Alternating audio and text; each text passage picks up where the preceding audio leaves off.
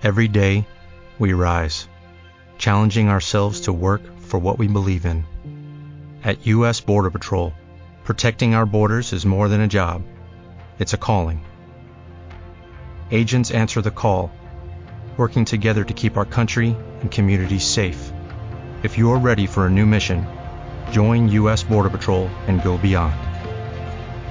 Learn more at cbp.gov/careers.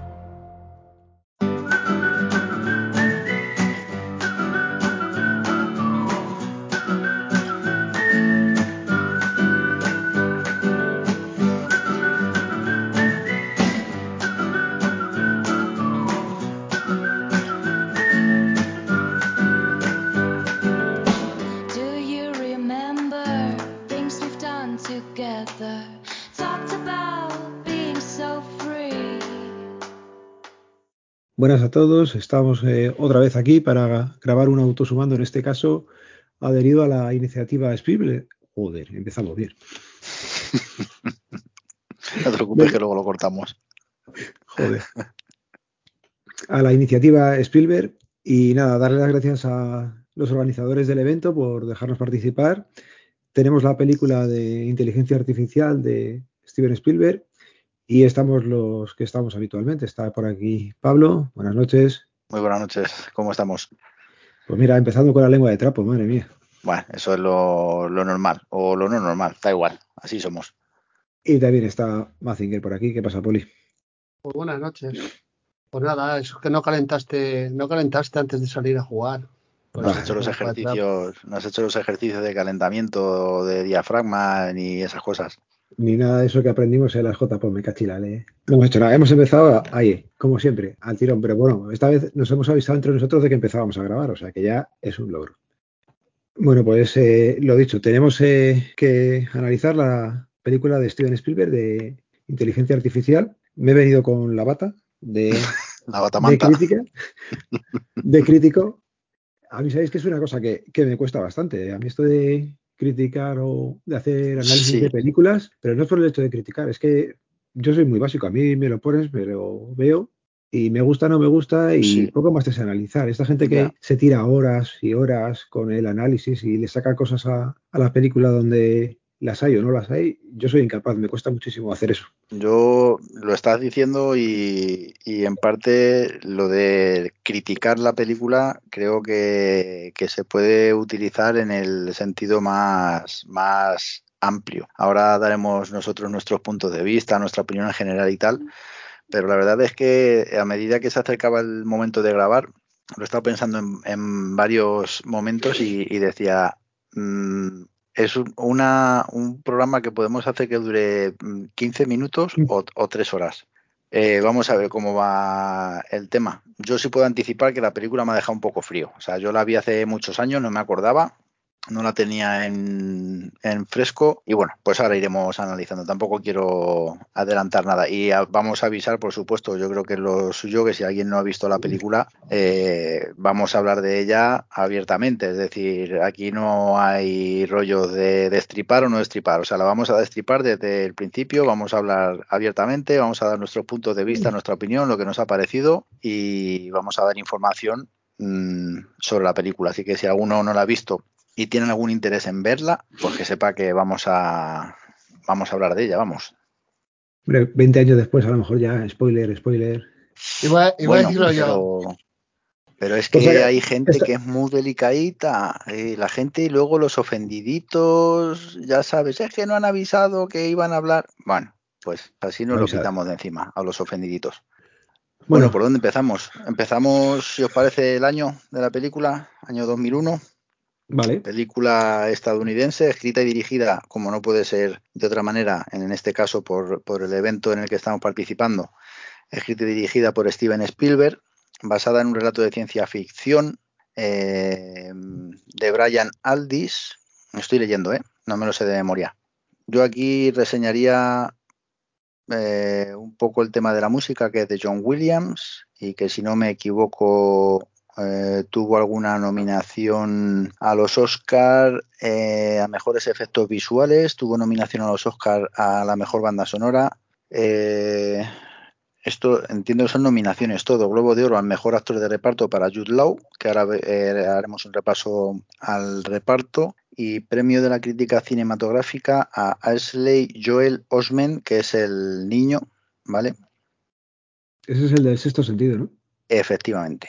Que para mí podría ser de lo mejor de la película si no fuera porque es que este niño eh, prácticamente todo lo que hacía eh, a ver que trabaja bien, ¿eh? no es por quitar nada, pero como que, bueno, pues no sé, me resulta bastante plano, ¿no? O sea, el niño trabaja bien, creo, insisto, que pueda ser de lo mejor de la película, pero, o sea, si has visto el sexto sentido o has visto esta película, creo que las sensaciones pueden ser muy parecidas. Ah, El chiquillo a mí no me mola. El chiquillo solo tiene una cara y ya está.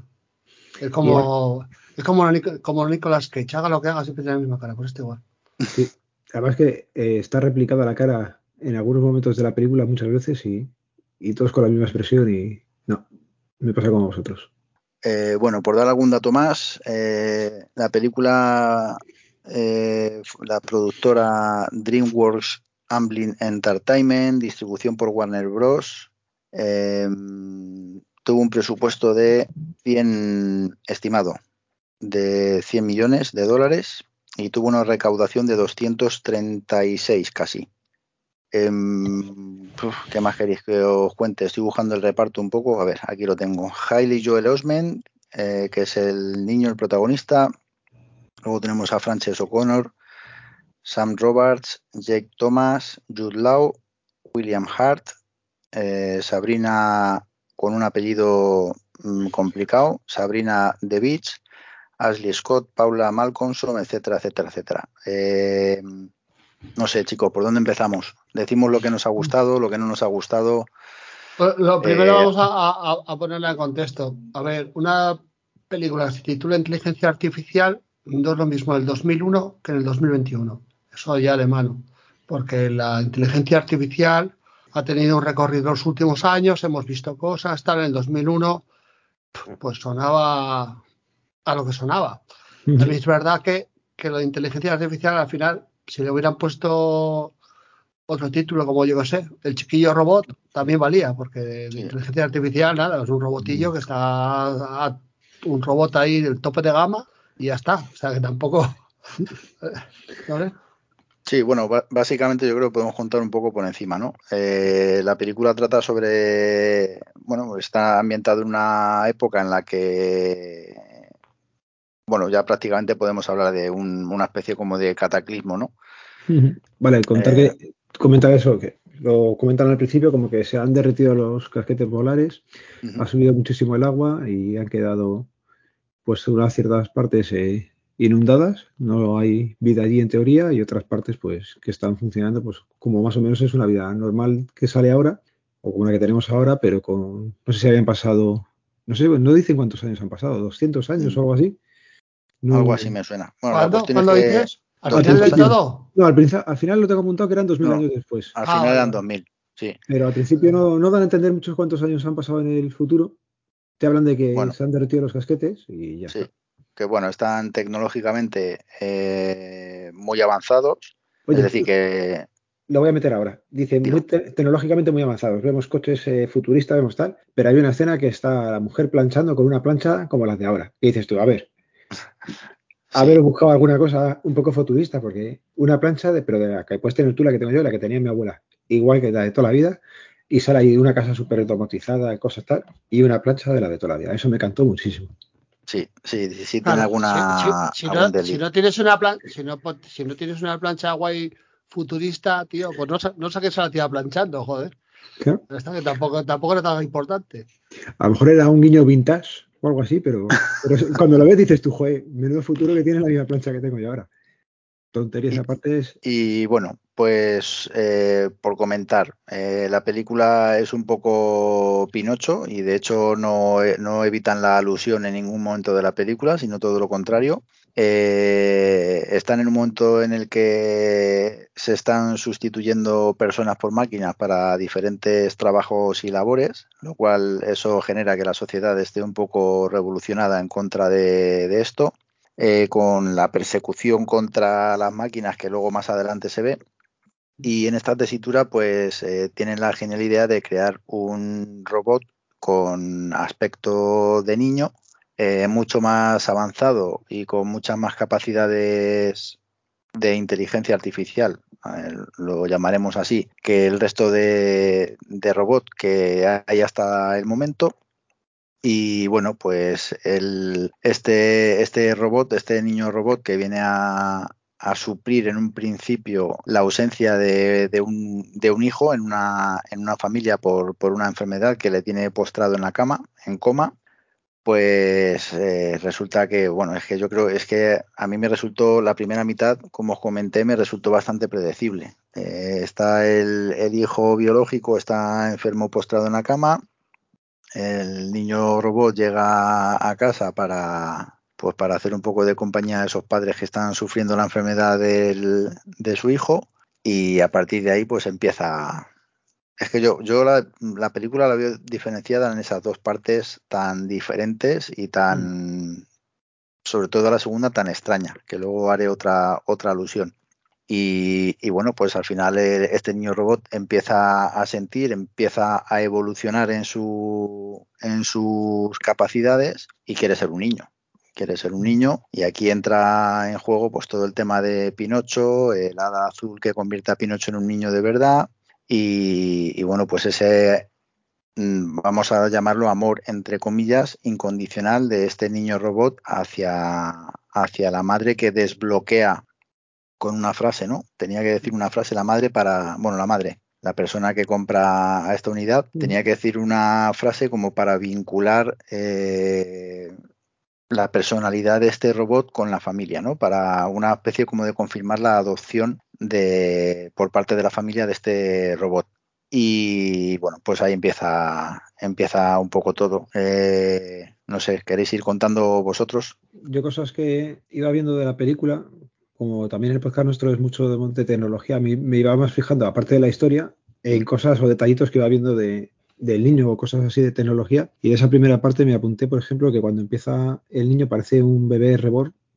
De estos es que, es que está así como quieto y, y se quedaba plantado el chaval. Luego también me apunté, no sé si os disteis cuenta, que el chaval no parpadea. En muchísimas escenas, o en la mayoría prácticamente, el chico no parpadea.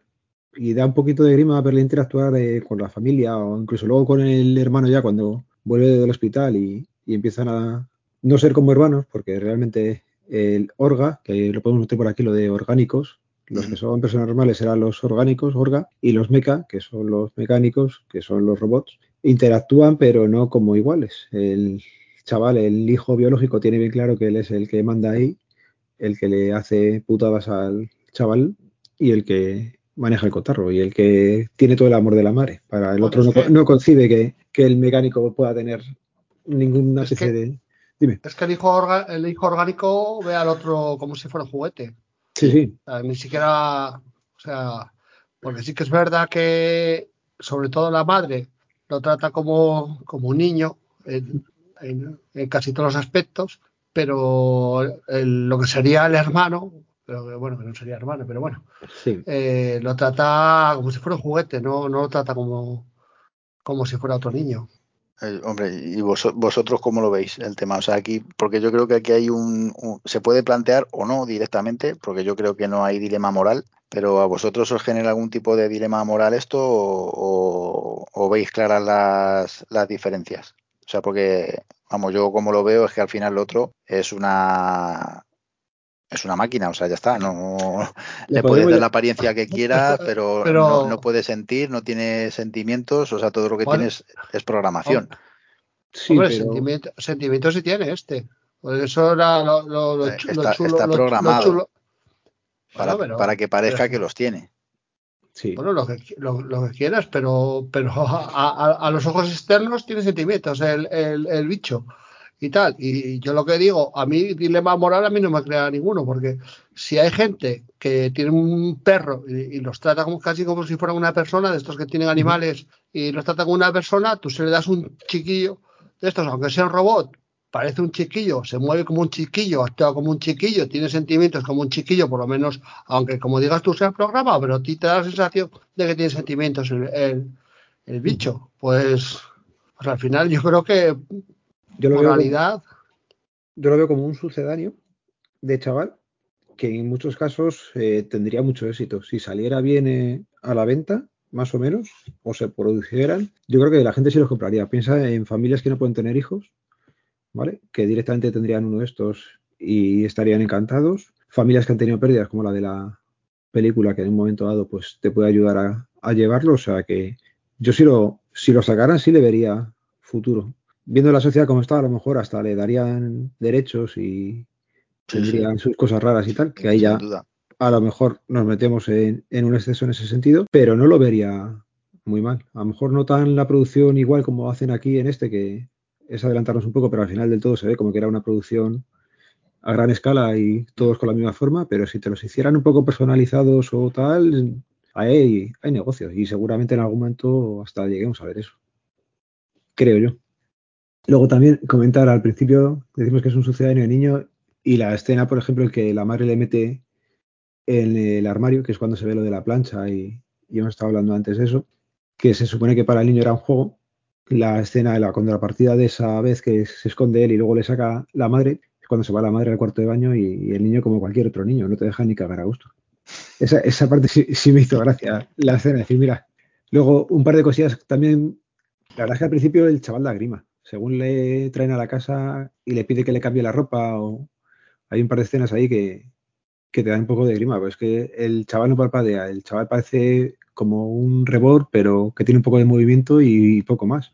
Hasta que le hace lo de la impronta y, y le dan un poquito como más de, de vida aparentemente normal, sí da un poquito de grima, parece como un muñeco que se mueve por casa y, y puede ser como un electrodoméstico más, que sí que te habla, como puede hablar de eh, Alejandra, no voy a decir lo otro, que la tengo aquí delante, pero sí es cierto que cuando una vez le hace la impronta, parece que le dan un poquito más de, de vida al chaval, empieza a interactuar. Cosas raras también, por ejemplo, la risa. Hay un momento que se ríe cuando estaban comiendo que, coño, Sí. es como si se te riera la, la tostadora. Es un poco... Sí, es un poco tétrico por momentos. Sí, a veces sí. Luego ya digo, va, parece que va haciéndose como un poco más humano, digamos. Sí, va aprendiendo Y- las conductas y las va asimilando un poco y va entendiendo mejor cuando, cuando o más que cuando, cómo interactuar con, con todos los mecanismos, con todas esas herramientas de comunicación que va aprendiendo, pues al final va eligiendo mejor los momentos y, y sobre todo cómo, cómo hacerlo.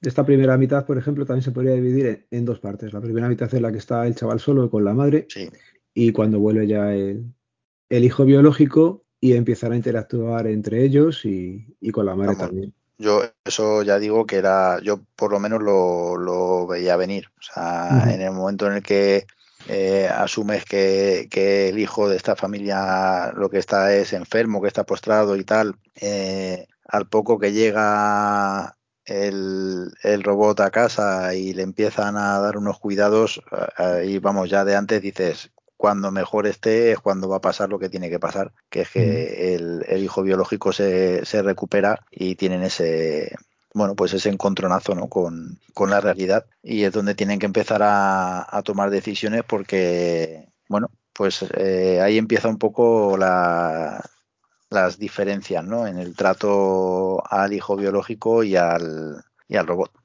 Y ahí me moló la, la escena en la que se pican los hermanos, entre comillas hermanos, ¿vale? Comiendo. Están en la mesa, empieza a comer uno y el otro que no puede comer porque siempre acompaña a la mesa pero no comía, pues se pone a zampar guisantes como el otro ahí en plan competición y se le acaba desconfigurando toda la cara así, se le cae para así. Está eso. Sí. Bueno, se deja ver y, y está, está curioso. Yo sí que, eh, yo no sé si tuvisteis vosotros esa sensación, que durante la película como que había trozos como que se forzaban, que se forzaban el guion para, para que fuera avanzando la película. No, no, como la llegada de- del hermano, como, como cuando lo abandona la madre, no sé. A, a mí hubo situaciones que me parecieron como un poco forzadas y que estaban como destiempo. Cuando lo abandona la madre, Mm. dices, pues en este punto, pues Sí. no lo sé. No. No, no, entendí yo muy bien tampoco. Yo, la verdad es que a mí la sensación que me da, sobre todo en la, eh, en la primera mitad, y, y, no porque sea ni mejor ni peor, porque la otra parte tampoco es que tenga nada del otro mundo, pero es que la película da la sensación como que va continuamente arrastrándose en todo. Eh, yo esperaba que en algún momento hubiera algo que hiciera despegar o que me hiciera eh, interesarme un poco más y tengo que reconocer que la, en la primer intento eh, me dormí. ¿eh? O sea, yo de verdad, esto será como las películas de, de, Tarantino, que el que le gusten las pelis de Steven Spielberg si la quiere ver que la vea, pero si no tenéis un interés especial, yo os diría que os la podéis ahorrar, que podéis ver otras películas o incluso revisualizar otras antes de ver esta. Y habrá alguno que se esté echando las manos a la cabeza seguro porque esto es una obra maestra y lo hemos hablado entre nosotros.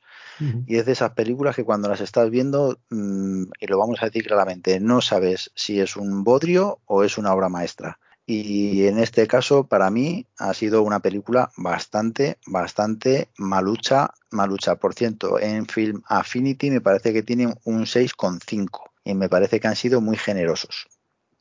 Bueno, en, en Rotten Tomatoes, que es una, una de, de referencia, tiene, tiene un 75. O sea, bueno. y, en, y, en, y en Rotten Tomatoes, bueno, me quedo con Affinity eh, en general. No, bueno, pero Rotten Tomatoes es una referencia mundial. Y tal, pero bueno, la, la, la, que marca, la que marca aquí y tal es Metacritic y tal. Y me, en Metacritic, en Metacritic, Metacritic tiene un 65. O sea que, o sea que eso ya dice mucho de que tuvo que tener por ahí eh, algunas puntuaciones bastante bajas para que solo llegara al 65 en Metacritic. O sea que... Hombre, yo a nivel de música... Eh, Mira, el Washington, que... Post, el Washington Post un 50, el San Francisco Chronicle un 25, en el Philadelphia... 25. Joder. Bueno, no, no, sé sobre cuánto tampoco. Ah, supongo, bueno, que sobre 100, que, supongo, que serán todos sobre 100, porque la puntuación es sobre 100.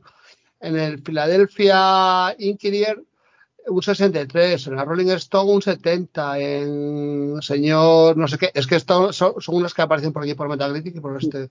En el Chicago Tribune, no sé cuánto, en News, no sé qué, un 90. Pero vamos, si llegas a 65 haciendo la media de todo, es que en algunas estuviste muy bajo. ¿eh? La verdad es que a, a, día de hoy, recomendar ver esta película es complicado, es complicado. Yo, es lo que, habla, es lo yo, que hablábamos yo antes. sí que la había visto eh, hace muchos años. Yo no tenía, tenía recuerdo de lenta, porque la película luego a mí, esta vez, por ejemplo, se me hizo lenta y larga. O sea, digo, o sobró metraje aquí. Mm. Y tal. tenía recuerdo de lenta, pero, pero no tenía el, la imagen que se me quedó en este, en este visionado. No sé, eh, a mí se me ha hecho complicada. Ya digo que el, primer intento me dormí antes de la primera mitad y el segundo intento eh, no fue mucho mejor. Se me ha hecho larga, se me ha hecho lenta, se me ha hecho pesada, espesa. Eh, se me ha hecho una película difícil de ver, difícil de recomendar y de hecho, eh, ahora viendo que ha tenido algunas nominaciones, como por ejemplo a nivel de banda sonora, me quedaré con las ganas de volver a verla para escuchar la música, porque me parece que la música ha acompañado perfectamente a la película y, y, perfectamente en el ritmo. Es decir, a mí la música no me ha llamado la atención en ningún momento con respecto a, a, a la película en general. Y luego de efectos visuales o efectos especiales o llamarlo como queráis, me parece que sí está bastante bien, teniendo en cuenta que es una película del año 2001, ¿vale? Uh -huh me parece que está bastante bien, que no han tenido miedo a la hora de hacer planos cortos con algunas máquinas en las cuales la verdad tengo que reconocer que me ha gustado cómo, cómo se ha interpretado, cómo se ha hecho, eh, me ha gustado un poco el grafismo que han utilizado ¿no? para representar diferentes tipos de robots. O sea, uh -huh. ahí tengo que, aunque bueno, como hemos comentado antes, ¿no? Hay alguna cosa que en algún momento ha pegado un poco de cante, pero bueno. Ah, a, a, mí lo que más me, me cantó, que tampoco fue algo de, de, escándalo, fue una escena en la que cuando llegan los, estos, los cazadores de la Feria de la Carne y tal, que llega como si fueran, que ellos ven como una especie de luna, lo primero que ven y tal. Eh, sube el, el, el, oso ese que tiene y tal, su, sube por una, por una colinilla y tal, llegando a la parte de arriba que hay como un contraluz contra, Sí. contra la luna y toda esa escena chirría un montón, pero, Sí. pero bueno, tampoco, sí que es verdad que a nivel efectos especiales se envejeció bastante bien en estos 20 años, las cosas como son. Sí, sí, no, hombre, eso, eso yo lo tengo que reconocer. ¿eh? He visto Bueno, películas Spielberg, con. Spiel- Spielberg siempre tiene dinero para estas cosas, o sea, que- Sí, bueno, pero, eh, pero pueden pasar muchas cosas. Y la verdad es que he visto películas con menos años incluso, o con los mismos, que ha pasado el tiempo y cantan muchísimo más, pero muchísimo más de lo que, de lo que pueda cantar esta, esta película. Yo en ese aspecto no tengo nada que decir, pero, pero sería el único aspecto, yo creo. La verdad es que.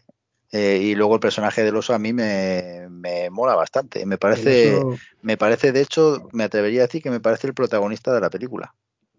pues Para, mí, puedo para coincidir mí- contigo.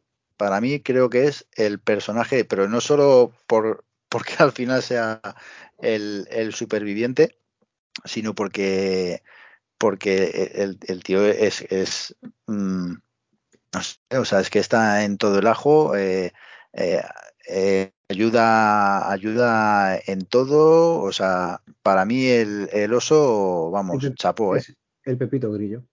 Sí, Luego, luego sí que había cosas que, que a mí me, me chirriaron así un poco visualmente, como por ejemplo cuando van, no me acuerdo cómo se llamaba, al sitio aquel que, cuando va con, con el Jude Law a- al sitio aquel que hacían preguntas y tal. Al final del mundo.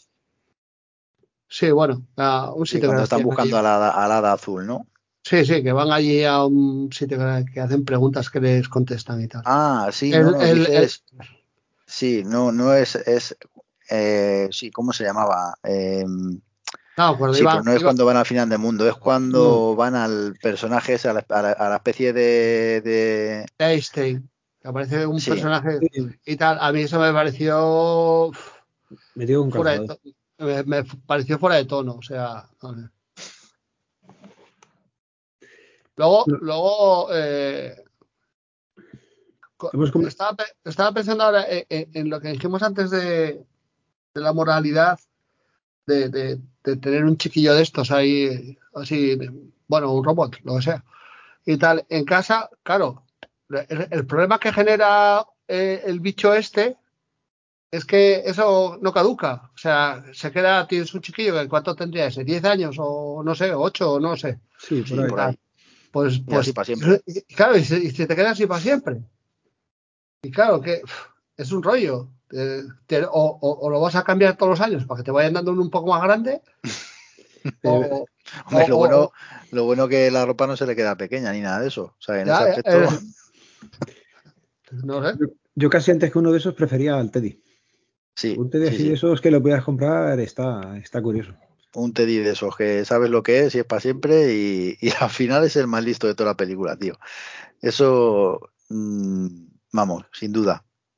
Si os parece, volvemos a, a contar desde la segunda parte para adelante. Hemos contado al principio más o menos que la familia coge al niño, viene el hermano, en el momento de la piscina es cuando deciden que lo van a quitar de en medio, que es en el momento dado en el que se ponen a, a discutir los hermanos, estaban como haciéndole una pequeña travesura al muñeco este y Sí, se agarra, se agarra al hermano y con tan mala suerte de que le tira, no le suelta para intentar también salvarse y al final pues se tiran todos los padres a la piscina, le sacan a- al orgánico, al niño biológico y la escena de dejarle abajo al, al niño, al mecánico, pues ya es bastante significativa de en plan, te vamos a largar de aquí echando, echando leche, chaval. Eso lo hace la madre, le dice que se monta en el coche, que le va a llevar a un sitio especial y en un momento dado, pues le dice que, que no le encuentren, que, que esté por allí, pero que no, que no le vean los humanos porque si no lo va a pasar mal. Se mete a andar allí por el bosque y, y ahí ya empieza un poco raro la, para mí. Es como cambia mucho la película y empieza una parte que pff, lo que hablamos antes, a lo mejor o con calzador o metido de tal forma que no sé muy bien cómo asimilarla. Va encontrándose con otros robots. Con otros mechas. Otros mechas y... Que están mutilados la mayoría. Sí. Y, y, bueno, pues llegan a un punto del bosque donde es como una especie de, punto limpio, ¿no? De vertedero. Sí. donde, donde van echando restos de otros robots y bueno, pues estos robots que, que son errantes, que han perdido sus pues sus funciones, por así decirlo, con, con la sociedad biológica, eh, pues intentan ir recomponiéndose con trozos de, de este, de este vertedero. Y, bueno, pues ahí de repente aparece un poco, sale un poco a la luz, ¿no? La, la, contrariedad que hay en la sociedad o en una parte de la sociedad contra este tipo de máquinas, ¿no? Que es lo que comentaba antes Poli con lo de la feria de la carne. Eh, y es que utilizan estos robots errantes pues para hacer espectáculos en los que los liquidan, los desmiembran, los destrozan, los, los hacen trozos. Los van identificando como, como robots, es decir, supuestamente antes se aseguran de que no son personas por el parecido que tienen algunos, algunos porque otros como van mutilados o les faltan trozos pues se ve claro que son que son máquinas uh -huh. pero en el caso de Jude Law por ejemplo que es un, un robot de bueno un robot sexual no eh, yo creo que tal cual un Satisfyer mejorado no sí un Satisfyer ya a nivel modo Dios y, y bueno pues eh, es que la historia, pues de repente, pues eso, empieza lo que es la feria de la carne, ¿vale? Que parece ser que en algún momento han debido cometer algún error, por lo que parece que confundieron a un meca con un con un orgánico. Con un orgánico. Y empieza la caza, empieza la caza de estos robots para luego utilizarlos en un espectáculo en el que, bueno, pues más de lo mismo, ¿no? La arena de los, de los gladiadores, el entretenimiento principal es el, el destrozar estos, estos, robots criticando el, el uso y, y, la existencia como tal hasta que pasa otra cosa que tampoco tiene que tampoco tiene mucha lógica que es que como atrapan al niño también el oso consigue medio escaparse bueno no medio escaparse sino simplemente se, se sale de la red con la que le escogen eh, se llevan a todos los megas volando en este globo eh, con forma de luna, eh, de luna llena, y se los llevan a esta feria a la que de forma extraña el, el Teddy es capaz de, de, llegar por casualidad y encontrar allí dentro a, al David, ¿no? Se llamaba el, el robot. Pues David o cómo se llamaba? Sí, David. Y, y bueno, pues una niña confunde a, este nuevo formato de robot con forma de niño, lo confunde con un niño de verdad, se lo dice a su padre, creo que era, que estaba allí metido en el tinglado del espectáculo este, y le intentan, bueno, lo primero que hacen es confirmar que es un mecha, ¿vale? Con un sistema que tienen de identificación, eh, a este personaje pues le parece que es un robot muy avanzado, que está hecho con mucho cariño y que es, eh, que es algo especial, eh, pero al final pues eh, terminan metiéndolo al espectáculo para destrozarlo con el resto de los demás, además haciendo un hincapié especial en que pues que era otra nueva forma de aberración, ¿no? Darle esa forma de niño para confundir más a la sociedad y bueno pues como otra otra herramienta más para contrariar a las a las masas eh, con un resultado yo creo que eh, inesperado. Vamos para mí eh, también un poco absurdo porque al final si es un meca es un meca y si no mm. lo es no lo es. Pero bueno pues parece que el público asistente se echa en contra de del presentador del espectáculo del animador o de de la persona que gana dinero, ¿no? Haciendo esto, porque al final esto siempre es por lo mismo. Y, y bueno, pues echan todos en contra de, del espectáculo porque no sé en qué momento deciden que no es adecuado que, que se carguen a este meca porque tiene un aspecto tan convincente de niño. No sé vosotros cómo veis este, este giro, este impasse en el que ya coincide con Jude Law a mí, a mí era, eh, eh, lo de la Feria de la Carne eh, me pareció, no sé, me pareció poco creíble. O sea, vosotros daros cuenta que en España tenemos todavía algo como los toros, que cada vez está más gente en contra. En la mayoría de los países eh, occidentales, todo, todo tipo de prácticas eh, así acaban de desaparecer, eh, desaparecieron y tal. Y viene esto, que aunque sean robots, que, que- que- que aunque sean robots y tal, son inteligentes, porque cada uno son inteligentes. Luego, como lo quieras llamar, Pablo, con el tema de programación, pero son inteligentes. Sí, sí, no, en la Y- película los muestran así, los muestran. Claro, son inteligentes y tienen su eh, corazoncito metálico, pero, pero bueno, ellos eh. Y, y que se permita eso en un futuro, a mí me parece muy chocante.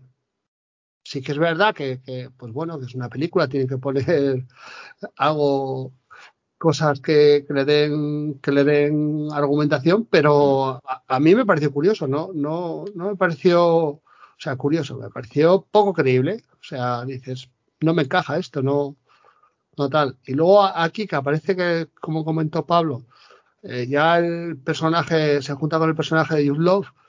El personaje de Jude Love, yo no sé qué opináis de. eh, gustándome el actor, que el actor me gusta mucho. Sí, a mí Eh, también.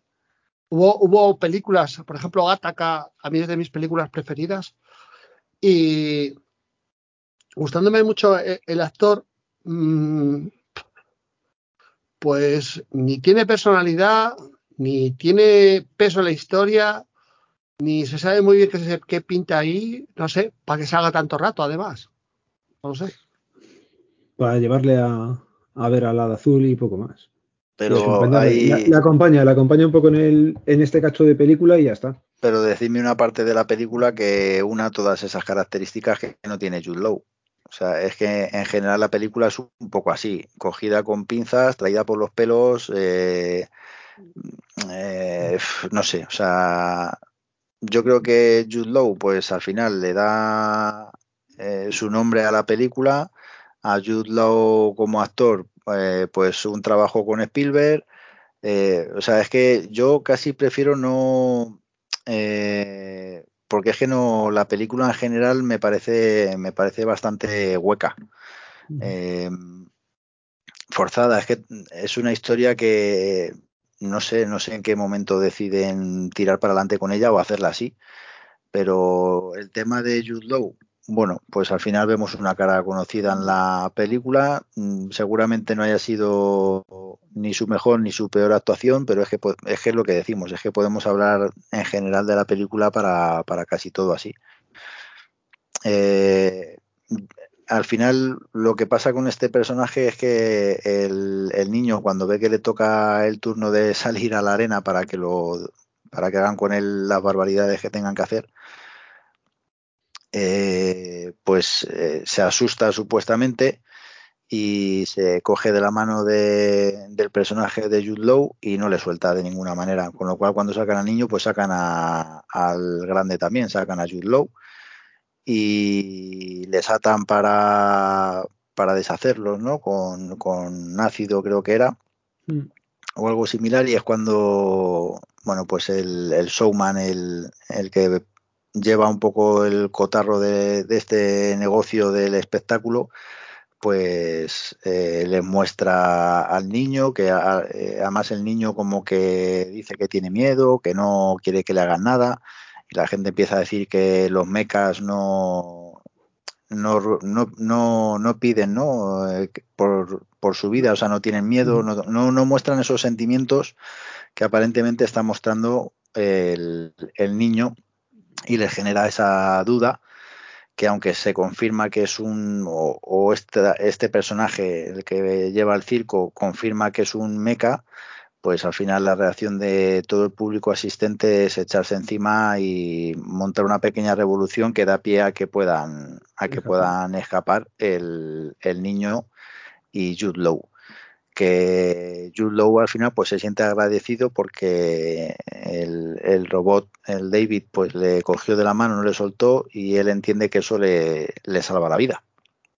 Y a partir de ahí se convierte en su sombra y, le ayuda en todo, en todas las ocurrencias que, tiene para, para, encontrar ese hada azul, porque al final el, el, último fin que tiene este robot con forma de niño es volver con la que con esta persona, con esta madre que, que le dio la impronta, ¿no? que le desbloqueó como, como si fuera un hijo, un hijo biológico.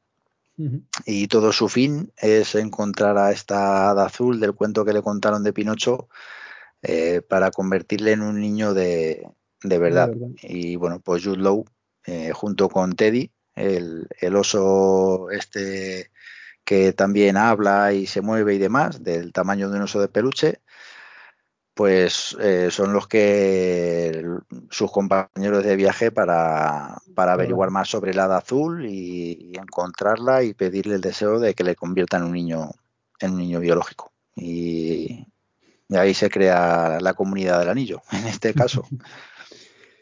Sí pasan por la ciudad esa de, de los garitos de los que pueden entrar. Ahí es donde van a preguntar a Einstein les hace tres preguntas o tenían no sé cuántas preguntas eran Eran tres o cuatro.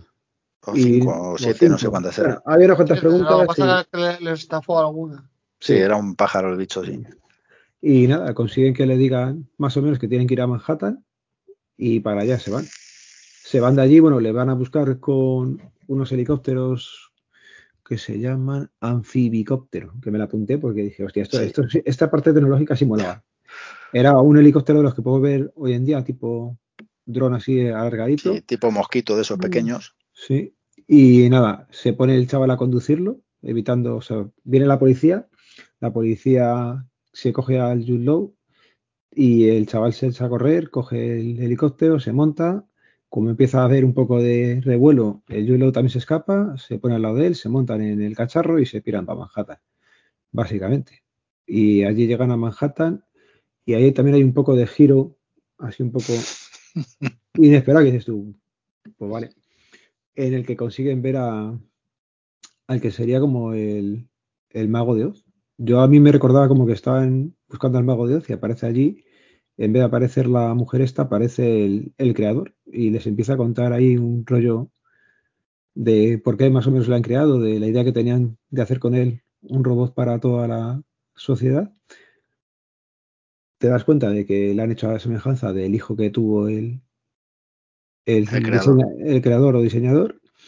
Ahí es cuando también se ve que le iban a hacer en serie y os decía antes que se replica, replica la cara del protagonista del chaval muchas veces y da un poquito de grima también.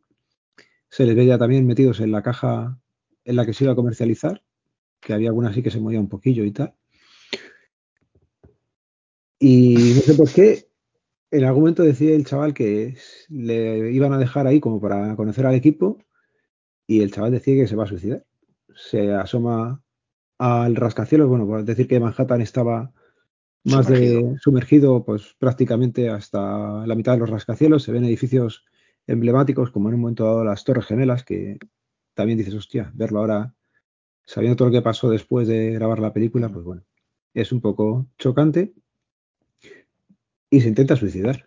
Sí, la cuestión está, que a lo mejor no lo hemos comentado, es que él se cree que es, es una es, es único, ¿vale? O sea, que no, él no, no se siente un robot en serie, pero además no es que no se sienta, sino que él se cree único, se cree una unidad única, especial, y claro, pues cuando después de consultar a este personaje tipo Einstein, que a través de preguntas y respuestas les da la pista para ir al fin del mundo, ¿no? Que es donde supuestamente está la de azul. Eh, llegan a este punto donde, como dice Alberto, pues eh, se encuentran al, al, creador, pero antes lo que pasa es que David se encuentra con otra unidad como él, ¿vale?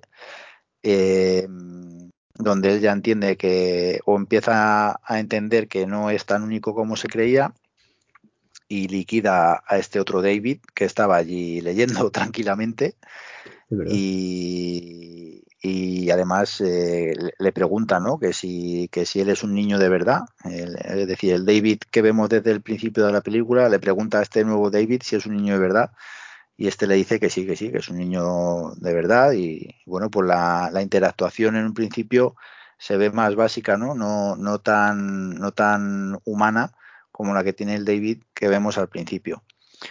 Eh, esta situación contraria, que yo por momentos no sabía si estaba alucinando, o sea, si lo estaba viendo él solo o lo estaban viendo todos, o sea, o estaba pasando de verdad, ¿no? Pero luego ya cuando ves la cara de, de Jude Law y las reacciones del oso, cuando empieza a darle golpes y a, romper por completo a esta unidad del David nuevo, pues te das cuenta que sí, que, está pasando de verdad, que no se le ha cortado ningún circuito, no se le ha cruzado ningún cable.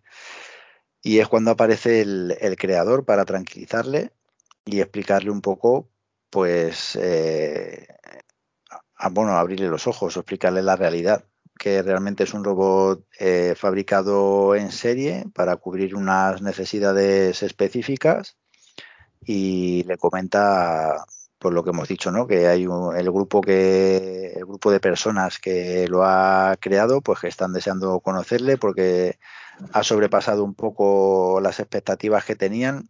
Eh, por así decirlo, le daban atribu atributos o atribuciones como que era capaz de soñar, ¿no? Y que por eso había conseguido llegar tan lejos, porque había generado esa capacidad de, de soñar con algo y perseguirlo sin, sin, estar preparado para ello y, con, y conseguir llegar a, a, donde llegan que bueno pues dan a entender que las pistas que han seguido eran las pistas que les habían puesto para por delante para reconducirlo y poder poder encontrarlo de nuevo porque lo llevaban tiempo buscando.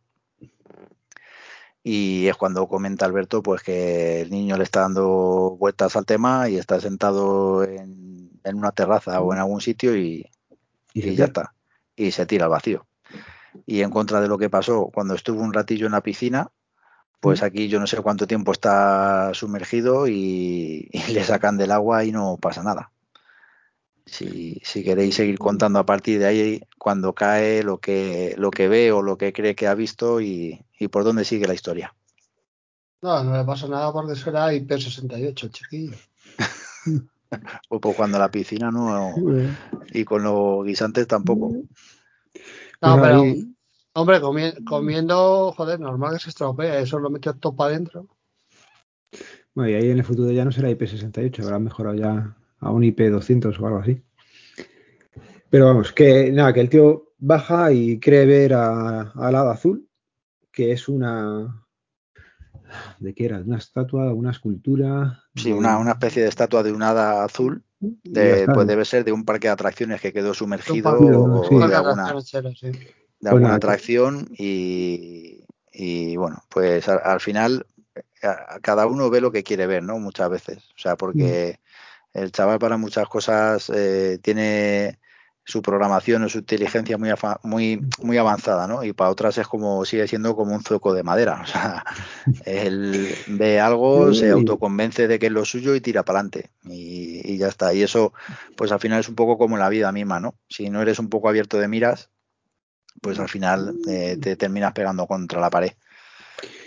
Mira, la, al final lo que consigue es otra vez el anfibicóptero este, con el que se mete junto con el Teddy el, el anfibicóptero, estaba, estaba, buscando aquí la, la, información y tal, eh, me recordaba algo.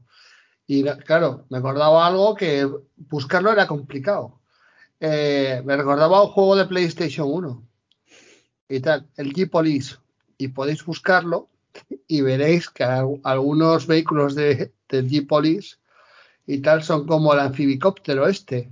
Y el G-Police es de cuatro años antes que, que la película. Pues ya sabemos dónde se basó Spielberg. Bueno, no sé, tampoco, tampoco, es, tampoco es que tenga, no sé, que sea tan, tan extraño, no sé, es un diseño, mm. un helicóptero sin, sin hélices ni nada y poco, y poco más, ¿eh? Bueno, que, eso, que, que al final que se mete con el, con el Teddy, bajan a buscarlo y allí la encuentran y allí le pide al hada que le convierta en niño, se pone en modo bucle, se queda pidiéndole que le convierta en hada, se queda sin batería el anfibicóptero, se queda sin batería el Teddy casi, se queda sin batería él, viene una glaciación, pasan, ahí es cuando dicen... Dos mil años. Dos mil años. Lo... Eso ni los Nokia antiguos, ¿eh? Pues ya te digo. O sea, bueno, eh, antes nos hemos saltado que es Jude Law el que baja a recogerle con un con el anfibicóptero y en el momento en el que salen al exterior, el David le dice a Jude Law que cree que ha visto al hada azul abajo y que quiere volver a bajar. En ese momento llega otro anfibicóptero volando y se llevan a Jude Law.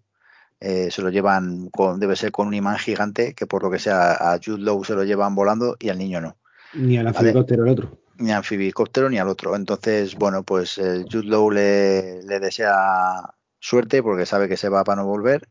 Le dice que recuerde que él ha existido, que esa frase me, me hizo también, bueno, no, no me pareció mal. Eh, porque realmente, o sea, aunque sean unidades en producción, eh, pues al final eh, existen, ¿no? O sea, están como máquinas o como lo queramos pensar, pero estar están. Y, y bueno, pues le, le termina de facilitar la tarea al niño para que se sumerja y baje hasta, hasta el hada azul que había visto. Y lo que comenta Alberto, eh, se cae una noria gigante que había al lado y deja atrapado el anfibicóptero junto con, con esta representación del hada azul. Y el niño pues se queda mirando en bucle, como, como bien dices, eh, pidiendo el deseo que por favor le convierta, le convierta en un niño de verdad. Eh, eh, eso es constancia y los demás son tonterías. Dos mil años así Mm. y, Y, y, y esta parte, a ver, ya, ya dice que, que, toda, la- que toda la película me parece, no sé, que tú, tú vete echando cosas ahí y tú ya, ya está, tú ya, y ya, y ya lo vamos viendo. Entonces, pero esta parte ya fue, y, y ahora, ¿y ahora cómo terminamos los guionistas? ¿Y ahora cómo terminamos esto? Y se fumaron Tú algo. echa ahí, tú echa ahí unos extraterrestres, joder, que estos Spielberg, Spielberg siempre Eh. echa, pone extraterrestres, echa ahí unos extraterrestres. y voy a la zona eh, más reciente de esa película que dicen que es la cuarta de Indiana Jones, la de Indiana Jones y la calavera de cristal, en la que en la que pasa algo muy parecido. Es decir, ¿cómo puedo cargarme algo? Pues haciendo que aparezcan unos extraterrestres. Yo y no- ya está. Yo la calavera de cristal no, no la recuerdo, gracias a Dios. que, que, pero tío, es que este final, tío, fue que dices, Virgen del motocross. Bueno, vamos a contar, o sea, eh, a- al chiquillo, al chiquillo lo, lo dos mil años después, después de una hasta de una glaciación que está todo congelado, no sé qué, no sé cuánto, lo sacan del, del agua, lo sacan, no, se, se descongela, ¿no? Se descongela la parte donde estaba él Mm. sale sale el chiquillo, se le pone a pedir ahí a todavía tener la estatua, que por cierto, la estatua para ser de un parque de atracciones, que eso oye de, de, de fibra y de mierda, Aguanta, vamos. aguanta dos mil años ahí de puta madre, por muy congelada que estuviera, no me jodas. Y tal, y le, pues el, el chiquillo le vuelve a pedir ahí a Lara y tal, "Ah, que quiero ser niño, que quiero ser niño. Y de repente ya, bueno, de repente, en la Tierra, o, o donde, sí, en la Tierra, pues ahora hay unos extraterrestres. Unos extraterrestres a mí me recordaron un poco a, a los de Star Wars, estos los que fabrican los clones. Mm.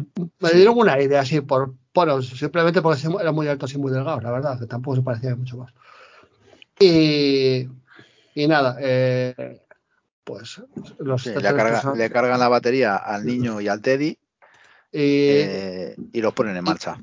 Eso. Y los extraterrestres son, son buena gente y tal, porque vinieron, siempre vienen extraterrestres malos, no, pero estos no, estos son, son buena gente, son, son de, de- de- de los, de la parte buena de, de los barrios buenos de- del extranjero de extraterrestres. Y, y ¿Serían, nada, y- familiares, ¿Serían familiares de ETE? O... Probablemente. no sé, eh, lejanos, ¿eh? Pues no se parecían, Lejanos. ¿eh? Porque, porque te medía 80 centímetros y estos deben medir Estos 250. eran dos. Sí. Y, y nada, le- los extraterrestres eh, le entran en la memoria de- del chiquillo, ven, ven que el pobre que está traumatizado por toda su movida de, de la madre, no sé qué. Y nada, y lo que hace, bueno, lo resumo mucho o lo resumo poco, porque Bueno, yo ahí me parece reseñable un momento en el que ellos comentan, o así me pareció a mí en- entenderlo, porque la versión que yo he visto no estaba, no tenía subtítulos, lo comentan en inglés, entonces con, con mi inglés de Cambridge entiendo que hay un comentario entre ellos eh, que dicen que este tipo de máquinas, algunas, eh, eh, habían o habían querido creer que tenían eh, atributos humanos, algo así, da a entender, es decir, como que eran unas máquinas que se creían personas de verdad. Y, bueno, pues aquí los robots, como lo más parecido que tienen a un niño es eso, pues, pues sigue contando, Poli. Pues nada, pues eh, los, los extraterrestres estos pues le dicen al chiquillo que pueden traer gente de vuelta tal, entonces claro, le, que quiere el chiquillo que tenga la madre, le dicen que, que, que, la madre que no, que no pueden porque tienen que ser personas que o hayan descongelado el hielo o que tenga, bueno, algún tipo de resto orgánico, o sea, ADN.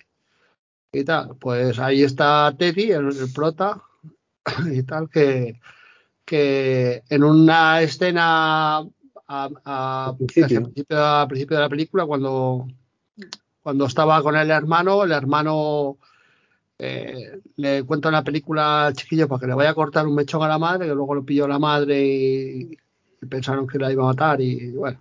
Se montó ahí un poco escándalo con, con el chiquillo cortándole el, el, mechón. Bueno, pues el mechón lo cortó el crío, pero se lo guardó el osito. Entonces, el, el osito lo tenía ahí guardado en sus bolsillos de osito. Un osito y, con, con, bolsillos, tío. Eso se merece todo mi respeto. Eh, escucha, que yo cuando vi que metía el bolsillo. Doraemon digo, total. Yo digo, no me jodas. Y, y, nada, le da el mechón de pelo. Y bueno, le dicen que, que bueno, que como que los recuerdos, bueno, no sé, le cuentan no sé qué historia, que el caso es que solo la puede entrar un día a la madre. Y tal. Eh, traen a la madre un día y tal, el chiquillo ahí de puta madre, a tope con la madre, haciendo cosas de, niños y madre, y el guaje ahí de puta madre, hasta que al final del día, pues la madre ya se va a dormir y el crío se va a dormir con la madre, que el crío este que, que no podía dormir, porque como era robot, pues no, no dormía, no dormía, no comía, no soñaba, no hacía nada de eso. Entonces, al final, pues el crío se duerme, con lo cual eh, adquirió la capacidad de dormir y de soñar y tal, el, el, el, robotillo. Y acababa ahí, ¿no? Ya no pasaba nada más, ¿no? Sí, bueno, la, ese día de vida que tiene la madre, la madre supuestamente, pues cuando se duerme palma y ya está, y se acabó. Ese día que, que bueno, pues ahí también habría mucho que contar, ¿no? Si realmente la decisión del niño de traer a esa supuesta persona durante ese día es más acertada o menos acertada, o es más egoísta o menos egoísta, sabiendo además el resultado final. Y, y bueno, pues ya está. Ahí... Ah, creo, creo, a ver, era traer a la madre.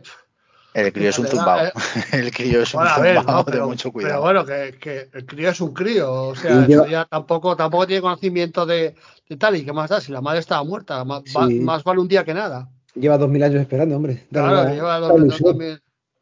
Claro, claro, claro. Así que nada, y ahí termina la, la historia. El niño, eh, bueno, el, el, niño inicialmente pide el deseo a los extraterrestres de, de, que le conviertan en un niño de verdad. Mm. Y le dicen que, que eso es imposible. Que, pueden traer a alguien de vuelta que hubiera estado vivo, pero Mm. que no pueden convertirle en un niño de verdad. Entonces, bueno, pues él decide terminar con o continuar con, con, esa mentira o con esa fantasía que él, que él pretendía y efectivamente pues al final se queda al lado de, de su supuesta madre cuando ya se queda dormida y, y, me sigo quedando con la escena en la que al final de la película aparece Teddy subiéndose a la cama. Es el superviviente por, por, por antonomasia, vamos, o sea, para mí es el, el personaje decisivo y, y, de los más importantes de la película. Bueno, teniendo en cuenta que los personajes tampoco hay ninguno que tenga, ningún, que tenga ningún tipo de carisma, porque no. Ni, ni, ni, ni Jude Love, ni la madre del chiquillo, Nada. ni el chiquillo, ni, ni el oso, porque el oso tampoco es que. Dentro Está de... guay porque mola, porque mola el oso, pero, pero vamos, que tampoco es que haga nada del otro mundo y, y, no sé, yo. Dentro de toda la filmografía de, de Spielberg no es de las películas que más ha calado a, a nivel de cultura. Escucha, yo tu- tuve la, la, la idea hace, hace un poco de buscar la filmografía de, de Spielberg. No me voy a poner a rebuscarla, sí que hay cosas que tienen peor puntuación que, que esto, porque esta. Eh, ¿Esta cuánto tenía? No me acuerdo yo. ¿Cuánto tenía Final Affinity? ¿Habéis dicho? Con cinco, habéis Seis- dicho. seis- 6,5, sí. Y tal. Hay algunas que están por debajo, como la primera de, del El Mundo Perdido, Jurassic Park, tiene 5,7. Mm. Con lo cual, ya, a mí no me digas tú que, que no está bastante Pero- mejor. Sí, Por lo menos más entretenida. Amistad tiene un 5,9, que está bastante mejor. Con lo cual, eh, sin contar las puntuaciones, yo solo cuento una película de Spielberg que me haya gustado menos que es esta, que es la de Always para siempre, una de Richard Drey- Dreyfuss de. No sé qué año será esto, el 80 y pico será esto. ver, le estamos dando palos a la película también porque la hemos visto 20 años después. Ah, bueno, sí, también es cierto. Eso hay que volver a decirlo que, que han pasado 20 años. Ha no- envejecido, la parte tecnológica ha envejecido un poco mejor. La película en sí creo que no ha envejecido como para volver a verla de forma voluntaria, digamos. O sea, no es una película que te vas a buscar y dices, joder, la voy a ver por los buenos recuerdos que me trae. No, no, ni mucho Creo, menos. creo, creo que poca gente lo haría así. Vamos, no es la típica que coges y, y quieres ver con tus hijos como quieres ver otras películas, ¿vale? Que tienes de tu infancia o de tu juventud un poco más con mejores recuerdos. Eh, taquilleramente, o hablando de la taquilla, le salió bien, porque Sí, por lo que el antes, presupuesto. con lo cual, Es, es Spielberg. Y yo, hay, hay una cosa aquí que quiero añadir y que me parece que es importante, y es que esta, esta película inicialmente fue un proyecto que inició Stanley Kubrick a principios Mira, de los años es- 70. ¿vale? Esa, esa, esa parte le iba a dejar yo ahora para el final. Porque, Pues te la dejo entonces, no digo más. no, no, sí, tampoco hay mucho más que comentar, pero sí que es un proyecto de, de Stanley Kubrick y que yo creo que si lo hecha- hubiera hecho Stanley Kubrick, eh, la cosa hubiera cambiado mucho. Hombre, la, la cuestión está en que en su momento se paró el proyecto, es decir, el, el guion y demás tiró para adelante, pero lo pararon porque tecnológicamente eh, toda la parte de, de escenas eh, pues que requería de bueno pues de proceso digital pues eh, estimaron que el resultado no iba a ser el que el que querían y entonces el proyecto se quedó parado porque digitalmente pues no, no tenían los medios que posteriormente pues han podido utilizar para recrear para recrear la película. Eh, pero bueno me parece interesante no que o sea me parece probablemente algo más interesante incluso que la peli en sí que es que Stanley Kubrick tuviera esta, esta visión a principios de los años 70 y, y el planteamiento de la película, el guion, los personajes y demás, y además el, el entender que no estaban preparados para hacerlo como él quería o como él entendía que se tenía que hacer y dejar el proyecto parado para que luego, bueno, pues eh, a principios de, de a principios no, eh, que en, en, en 2001 pues eh, Spielberg retomara el, el proyecto y Bueno, hiciera ahí- esta película. Por ahí más o menos moriría Kubrick, ¿no? No sé qué año murió Kubrick, pero sobre el 2000, 2001 moriría, ¿eh? No lo sé. Pues te lo digo ahora mismo, en el 99, En el 99. sí, el 7 de marzo de 1999. Pues a ver, yo sí que pienso sinceramente que si Kubrick hubiera, hubiera hecho el proyecto, seguramente, por lo menos a mí, seguramente me hubiera gustado más. Y tal, porque que yo recuerde, sí que de Kubrick no hay ninguna película que me. Bueno, la, la de White Sat, esa, la última que hizo, esa. Bueno, no me dio mucho más, pero todas las demás, para mí, eh, para mí son todas obras maestras, macho, prácticamente. mm, yo creo que lo podríamos ir dejando por aquí. Tampoco vamos a estirar mucho más el chicle. Mm, No sé, Pues si sí. queréis Tampoco. si no sé, queréis definir con una o dos palabras, eh, que yo creo que está todo dicho, ¿no? Eh, además coincidimos los tres en que la película eh, no nos ha gustado, vamos a dejarlo ahí. Y que tampoco la recomendaríamos, pero no sé, yo si tuviera que definir con dos palabras, yo creo que sería por un lado, decepción, porque yo sigo teniendo la esperanza de que cuando voy a ver algo de Spielberg me va a gustar. Eso, eso es una cuestión de contaminación generacional, seguramente, ¿vale? Pero por un lado diría decepción y por otro lado diría, mm, no sé, como absurdo o descontrol, un poco todo traído con pinzas, cogido por los pelos, llamarlo como queráis. Serían las dos sensaciones con las que yo me he quedado con decepción y, un poco de, de sinsentido. Yo en la primera, en el primer visionado de esta película, no sé en qué año sería, pero sería seguramente cercano al estreno. Sí que no, no me había dejado malas sensaciones, no, no, tenía un recuerdo mal, malo de ella, tenía un recuerdo de lenta, eso sí, de, que iba, iba lentilla y tal. Y esta vez, pues yo creo que si bien los efectos especiales no envejecieron mal, eh, sí que a lo mejor la manera de contar las historias y tal sí que ha cambiado bastante y a esta película le ha afectado bastante. Y la recomendaría, bueno, la verdad. No, la, recomendaría. Aquí, te tiro el guante, Poli. Yo prefiero volver a ver Dune antes que volver a ver esta película. Escucha, Dune, ¿viste la de. Bueno, lo podemos hablar privado, pero bueno. ¿Viste, ¿Viste la de la de David Lynch? ¿Viste la, la de.? Sí, la vi fue hace muchos años, Poli. Eh, me pasa un poco como esta, no la tengo en el recuerdo. la de, la de, Dune no sé qué qué, calificación tiene en Fila en pero yo sí que la de David Lynch, tío, yo tengo un recuerdo de puta madre de A mí me gustó, un montón.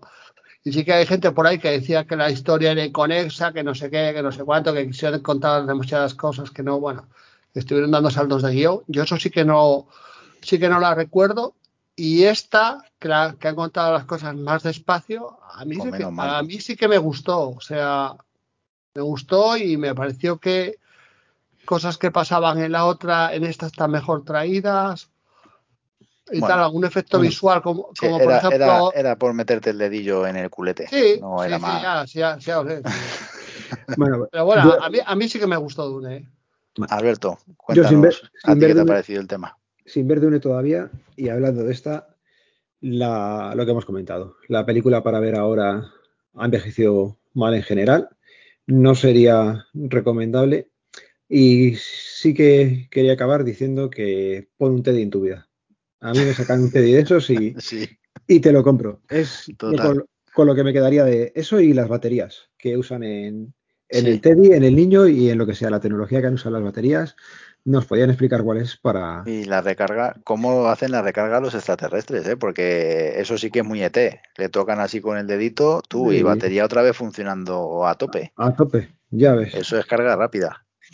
Pues básicamente eso, de, la película me quedo con, Teddy. Me, me, ha gustado. Me agradezco que nos hayan invitado al, evento de, Spielberg y, desde aquí mandarles un, un saludo y bueno, pues a ver si la próxima, si nos vemos en otra de estas, pues eh, elegimos un poco mejor. Nada, eso sí, también darle las gracias a, a, los organizadores del evento. Desde aquí aprovechamos para que los que nos estáis oyendo a nosotros le deis una oportunidad a los otros 32 podcasts que van a estar publicados en el día de hoy. ¿Vale? Se va a publicar en teoría 18 de diciembre, si no recuerdo mal la fecha y habrá una lista en, en me parece, en la que vais a poder escuchar, pues eso, toda la filmografía de Steven Spielberg. En este caso, nuestra película no es de las más taquilleras y más recomendables para ver a día de hoy, pero oye, que una tarde de sábado que no quieres hacer nada y te quieres a lo mejor un poco una siesta, te apaña, te apaña el evento. Tampoco, tampoco. que siempre que sí. Bueno, de hecho, que, eso, que nos ha gustado el, participar en, el evento, ¿vale? Salimos un poco de, nuestra zona de confort, nos metemos a hacer unas cosas que no habíamos hecho hasta ahora en todos los años que llevamos con el podcast. Y esperemos que os haya gustado la forma de, analizar. Nosotros cuando hemos analizado en el podcast otras cosas siempre ha sido un poco más liviano, no tan largo. Hemos comentado series, hemos comentado películas, hemos comentado cosas, pero siempre pues un ratito pequeño. Esta vez eh, se va a más de una hora prácticamente. Y es lo dicho, no es una película que, ¿cómo decirlo? Recomendaríamos ahora mismo, pero bueno, se la, se la puede analizar. Tiene cosas que sí nos han gustado, ya hemos dicho, cosas que han envejecido un poco peor, pero en general la película pues no es de las mejores, con lo cual diríamos que para ver ahora mismo no es. Y ya está. No, no, se dice, es, que no, se dice, es que no podemos, yo, intento adornarlo y quedar bien con la película. No hay manera, Alberto. Pero no. no hay manera. Escucha, es, es, un bodrio de narices, tío. Escucha, de todos modos, nuestro análisis es como el guion de la película. O sea, fuimos dando tumbos de una para otra, cosas como sí. Bueno, hemos, hemos ido bueno. más o menos contando un poco la historia por poner en situación. Pero vamos, podríamos decir, si llevamos un minuto 18 de podcast, probablemente nos haya sobrado, o sea, llevamos una hora y 18 minutos de podcast, probablemente eh, nos sobre una hora. En 18 minutos podríamos haber dado las conclusiones sin contar la historia. Pero bueno, no sé, por darle un poco más de, de empaque, pues comentar un poco sobre los actores, un poco más de la Yo- historia. Yo lo que, Pero dice, lo que dice Alberto, si un sábado por la tarde y tal, estáis así que tenéis ganas de echar la siesta, en la 2 echan documentales de puta madre. Y tal. Bueno, ¿Que queréis ver algo de ciencia ficción? Podéis ver la serie de Fundación, que esa sí es buena. bueno, pues Hala. Nos aquí lo dejamos. Pues nada, señores, un placer como siempre. Muchas gracias. Venga, un saludo. Chao. Un saludo. Hasta luego. Os voy pisando siempre, me cago en 10. Vaya forma de despedirnos. Cago en tú. Chao. En el próximo episodio de la iniciativa Spielberg, Videojuegos del universo Spielberg por logros y trofeos.